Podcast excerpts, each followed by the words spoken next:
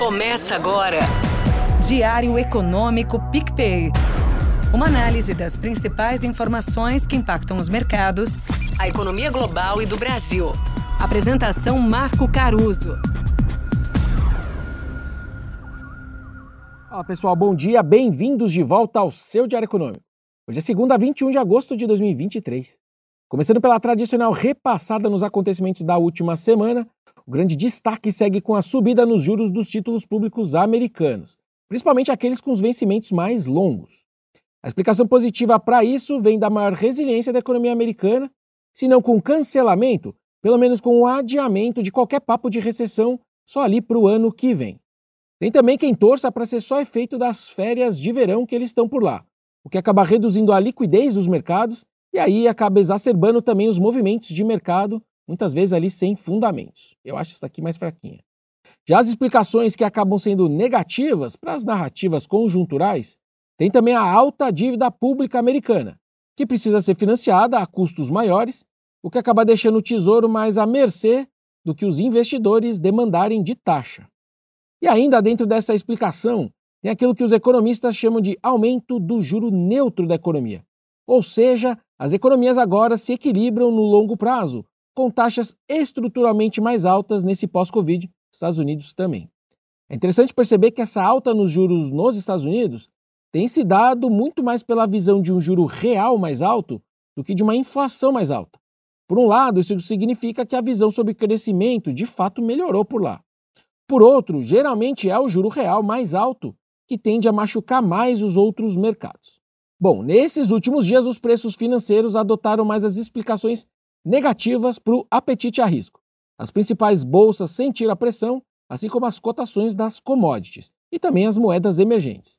É sobre esses temas, inclusive, que as autoridades vão debater essa semana no simpósio anual de Jackson Hole, que é promovido pelo Fed. O presidente do Banco Central dos Estados Unidos, Jerome Powell, pode dar pistas sobre como eles pretendem comandar a política monetária daqui para frente. O discurso dele é na sexta-feira e esse é um dos grandes destaques aí da semana. Nos anos anteriores, eles usaram justamente essa ocasião para orientar as expectativas do mercado sobre a política do Fed dali para frente. No momento, os investidores dão chance baixa ali do ciclo de alta de juros nos Estados Unidos prosseguir até ali setembro, mas eles estão bem divididos sobre a decisão de novembro, ou seja, seria mais um para, sobe, para. E as palavras do Powell devem influenciar justamente essas expectativas. No cenário interno, o Ibovespa se alinhou com essas quedas lá de fora, o real também desvalorizou contra o dólar e as taxas de juros subiram na maioria dos prazos na semana passada. Uma exceção foram as ações da Petrobras, que subiram depois dos reajustes dos combustíveis.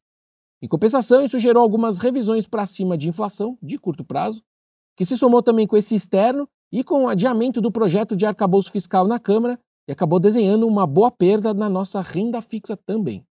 Olhando para essa semana, um ponto de atenção é então o avanço, ou não, da regra fiscal no Congresso.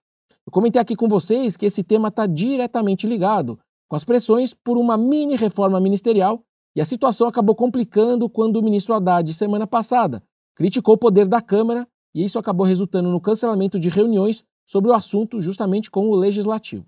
Esse adiamento acaba concedendo mais poder para o presidente da Câmara, o Arthur Lira, e o Centrão, na verdade, porque acaba aumentando a pressão sobre o governo. Vejam que se o arcabouço não for aprovado até dia 31 de agosto, o orçamento da União para 2024 vai ter que respeitar o velho teto de gastos. Algo como 200 bilhões de reais teriam que ser cortados. É um impasse que vai se resolver, como sempre, com novos ministros de partidos ditos de centro comandando ali. Para terminar, a inflação de agosto, medida pela prévia do IPCA, também é destaque na agenda. A variação mensal e anual vão voltar a acelerar. A gente está deixando para trás né, o melhor momento da inflação corrente, mas para o mercado vai importar mesmo o comportamento de itens como serviços.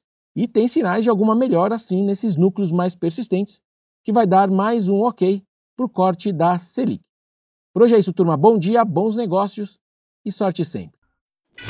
Você ouviu? Diário Econômico PicPay.